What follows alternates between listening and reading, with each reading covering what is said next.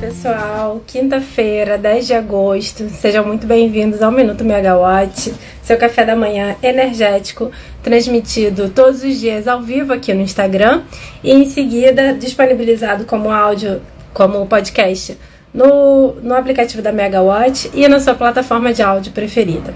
Eu sou Maria Clara Machado, repórter da Megawatt aqui no Rio de Janeiro. E estamos na temporada de balanços né, e de resultados. A temporada continua bastante agitada. Hoje a gente vai falar da conferência de resultados da Eletrobras, da Ômega e da End, que a gente acompanhou ontem aqui na Megawatt. E também vamos falar sobre os gargalos de transmissão em Minas Gerais e como que a CEMIG está lidando com esse problema. É, bom, em relação à Eletrobras, a gente comentou aqui no minuto que a empresa teve lucro líquido de 1,62 bilhão de reais no segundo trimestre de 2023, o que representou uma alta de 16% em relação ao mesmo período de 2022, né, do ano passado. É, ontem foi a teleconferência, né, em relação a esses resultados e a empresa é, comentou mais, né, os acionistas puderam fazer perguntas para a diretoria da companhia. O presidente da Eletrobras, Wilson Ferreira Júnior, disse que a empresa está fazendo uma prospecção ativa de clientes para o Mercado Livre, de olho na abertura para média e alta tensão que vai acontecer a partir de janeiro de 2024. É, o Wilson Ferreira Júnior falou que no, que no passado né, a Eletrobras era procurada pelos clientes, mas que agora está invertendo esse movimento. Né? Agora a empresa está indo a campo, está dando orientação de mandatos de vendas para cada uma de suas subsidiárias é, para poder né, conseguir o maior número de clientes nessa abertura. É, a gente já fez uma matéria aqui na Megawatt é, sobre é, esse movimento das comercializadoras, né? Realmente parece que tem sido bastante, tá, tá, bastante aquecido esse mercado, tá todo mundo querendo pegar esses consumidores que podem migrar para o mercado livre. E, é, e na, até na Eletrobras, né, uma grande companhia, é, tá fazendo esse mercado, é, tá fazendo esse movimento bastante ativamente. É, atualmente, a Eletrobras tem 162 clientes do Mercado Livre, mas quer aumentar esse número. Né? Até 2027, a energia das usinas da Eletrobras, que hoje está enquadrada no regime de cotas, vai ser descontratada. E para 2024, a empresa tem 3 gigawatts livre para negociar, dos quais 21% ainda estão descontratados, ou seja, 630 megawatts. Esse volume de energia disponível na Eletrobras vai crescer até 2027, quando é, serão 9,5 gigawatts é, de energia disponível, com 54% desse total ainda sem contrato de venda. Ou seja, tem 5,1 gigawatts ainda sem cliente na Eletrobras. É, a empresa também confirmou que tem interesse no leilão de transmissão marcado para dezembro. Né, o presidente da companhia, Wilson Ferreira Júnior, disse que a empresa tem atuação em quase todos os ativos de corrente contínua em alta tensão aqui no Brasil e que isso pode colocar a Eletrobras numa posição de destaque e de vantagem entre as concorrentes.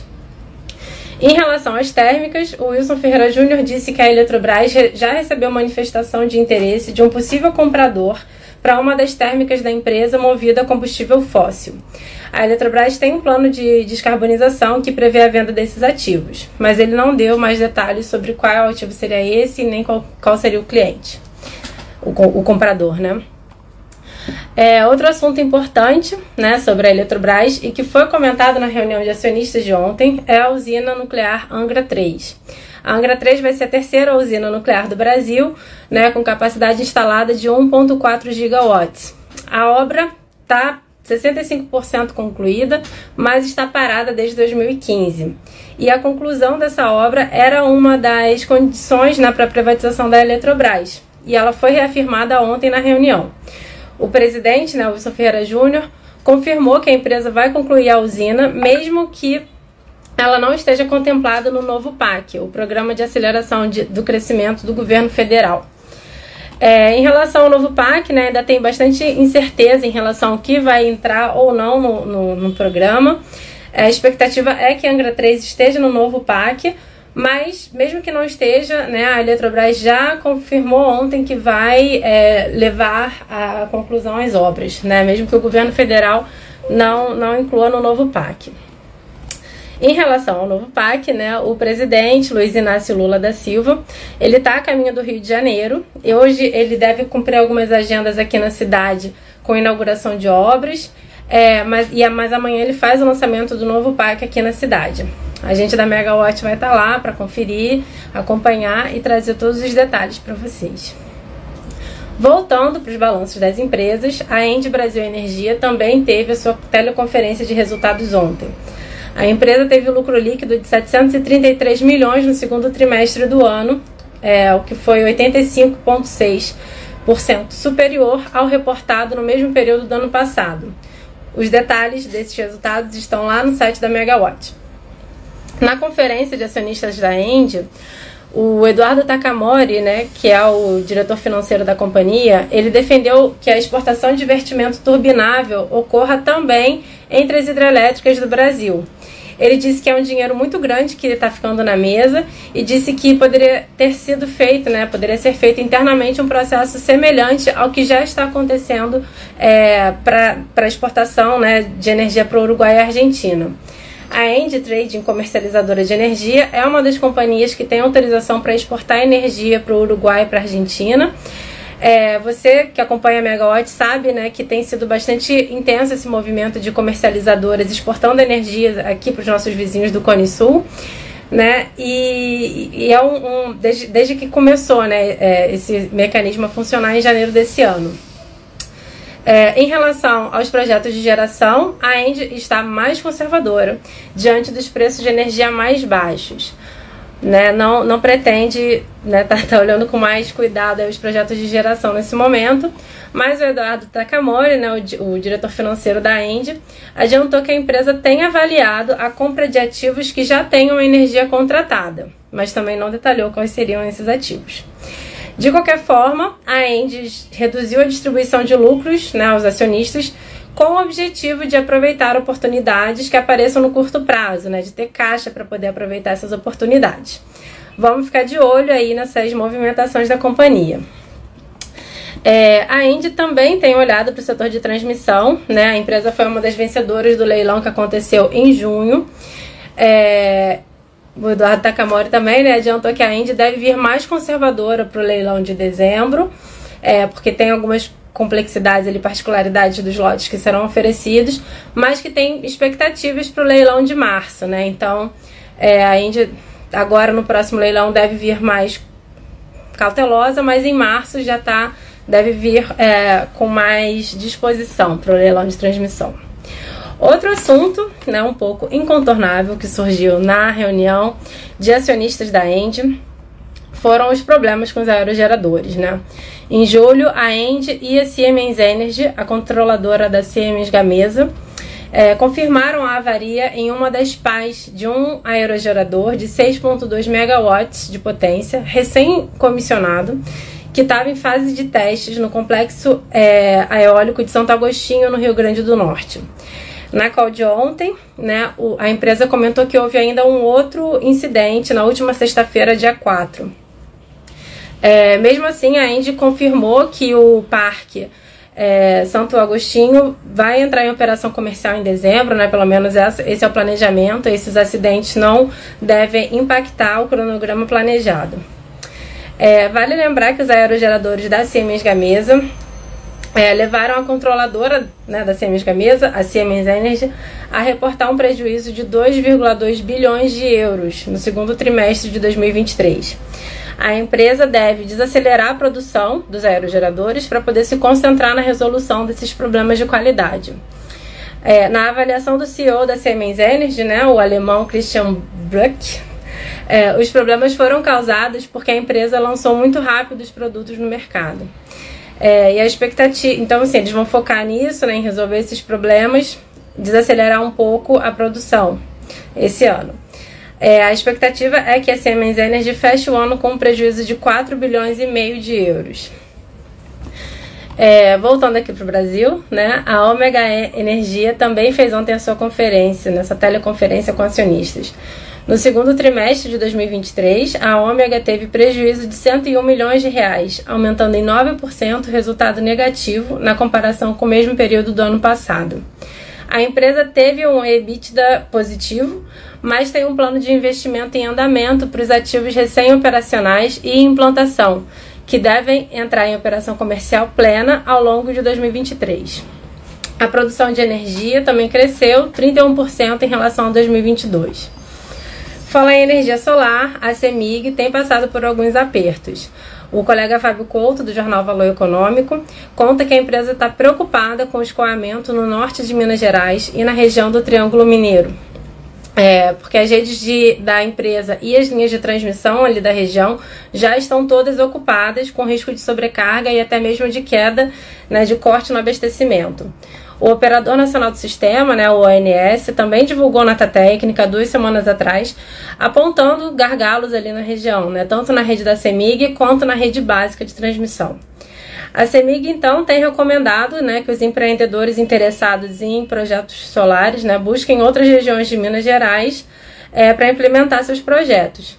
Segundo o diretor da, de distribuição da, da CEMIG, né, da estatal, Marney Antunes, a empresa tem planos de investimento de 18,3 bilhões de reais nos próximos cinco anos em rede de distribuição. Mas é um investimento né, cujos resultados a gente vê não no curto prazo. Né? É, a Alupar também divulgou ontem seus resultados. Né? A empresa reportou lucro líquido regulatório de 203 milhões de reais. A conferência com os acionistas acontece hoje. No setor de óleo e gás, acaba hoje aqui no Rio de Janeiro o Rio Pipeline, evento do Instituto Brasileiro de Petróleo e Gás, o IBP, né, sobre o transporte do toviário. Eu estive lá acompanhando o evento e, como esperado, um dos principais assuntos foi a infraestrutura de escoamento do gás natural no Brasil. Né? É, a gente conversou com o diretor comercial da TBG, o Jorge Ijar, e com o CEO da NTS, o Eric Portela. Os dois disseram que as empresas estão prontas para investir na infraestrutura de gás natural do país. Né? Eles estão cientes que existe uma demanda muito grande, inclusive que está até né, se movimentando geograficamente no país, e que querem investir para que essa demanda seja atendida, para que ela não deixe de ser atendida, pelo menos por conta de falta de infraestrutura. Né? É, eles estão em conversas com a ANP, né, com a Agência Nacional do Petróleo, Gás Natural e Biocombustíveis, e com as demais empresas do setor para o desenvolvimento de um plano coordenado de desenvolvimento da malha do toviário. É, o setor de transporte do toviário é um setor regulado aqui no Brasil, né, e por isso as empresas precisam aprovar seus, seus investimentos com o órgão regulador. Né, eles não podem construir é, no risco por conta própria. Tudo tem que ser ap apresentado e aprovado é, pela ANP. E eles disseram que está acontecendo essa conversa, é, que tanto a ANP como as empresas do setor têm trocado bastante para aprovação desse plano, mas eles não deram uma expectativa de data. Além da ampliação da malha, tem se tornado importante a revisão dos traçados já existentes, né? Porque né, ao longo do tempo a população e a configuração do país foi mudando. O diretor de Logística, Comercialização e Mercados da Petrobras, o Cláudio Schlusser, comentou sobre a mudança no traçado de sistemas de gasodutos em São Paulo, por exemplo, né, que levam para o Porto de Santos, porque a densidade populacional mudou muito na região. Né? Então, assim, os, locais onde os dutos foram instalados há décadas atrás, né, e que naquela época eram regiões pouco populosas hoje estão muito populosas, né, com grande adensamento é, populacional, inclusive com comunidades ao redor, né, o que aumenta muito o risco, né, de, de, enfim, de acidentes, de furtos. Então eles estão avaliando a mudança do traçado. É, ele comentou com jornalistas lá no Rio Pipeline que isso é, deve vir no próximo plano estratégico da companhia. É, a previsão seria 2030, mas talvez eles adiantem um pouco, né? Os detalhes vão vir, devem vir, ainda não estão definidos, né? Devem vir no próximo plano estratégico. Mas ele não, não adiantou, não deu nenhuma certeza em relação a isso. É, o Eric Portela, né, o CEO da NTS, também comentou que vai ser preciso equilibrar e desengargalar, nas palavras dele, a rede de dutos, porque a, é, a origem do gás natural que abastece o, o país está mudando. Né? Antes, o gás, a oferta, né, o abastecimento de gás natural no Brasil era muito baseado no gás boliviano, no gás da Bacia de Campos e no campo de Mexilhão, da Bacia de Santos. Mas agora essas fontes estão reduzindo, né? O campo de Mexilhão já é um campo maduro, é, a oferta de gás na Bolívia tem reduzido aqui para o Brasil. Então agora as fontes importantes de abastecimento do Brasil devem ser a produção no BMC 33 e na bacia Sergipe Alagoas. Então, por isso vai ser preciso também talvez dar uma equilibrada na rede de dutos aí do Brasil, né? O BMC33, vale dizer, né, é um campo do pré-sal, é, que está sendo operado pela Equinor. A, né, a Equinor também estava lá no Rio Pipeline e eles comentaram é, que, que justamente né, a mudança da nova lei do gás foi um dos fatores é, determinantes para poder é, confirmar a decisão final de investimento. Né? Esse é um campo que tem uma particularidade né? Aqui no Brasil, a maioria dos campos tem mais petróleo do que gás, né? então a produção de gás é associada ao petróleo. Por isso, é uma produção inelástica. Né? Você não pode é, controlar ou ajustar a produção de gás sem mexer na produção do petróleo. No BMC33, ao contrário, tem mais gás do que petróleo. Então, você consegue controlar melhor a oferta de gás. É, e, enfim, é um, um, ativo né, que vai entrar em produção nos próximos anos, com muito gás no mercado. Né? Bom, por fim, hoje a ANEL divulga a pauta da próxima reunião de diretoria, né? Mas ainda não houve convocação extraordinária para a reunião que foi suspensa na terça. É, vocês ouviram aqui na Megawatt, né, os bastidores dessa, dessa reunião, o que aconteceu ali. Né? Então a gente vai ficar de olho nisso e vamos trazer as novidades aqui para vocês. Fiquem acompanhando a gente né, no site da Megawatt, no nosso aplicativo. Amanhã a gente volta aqui com um minuto. E por, por hoje é só. Até mais, bom dia!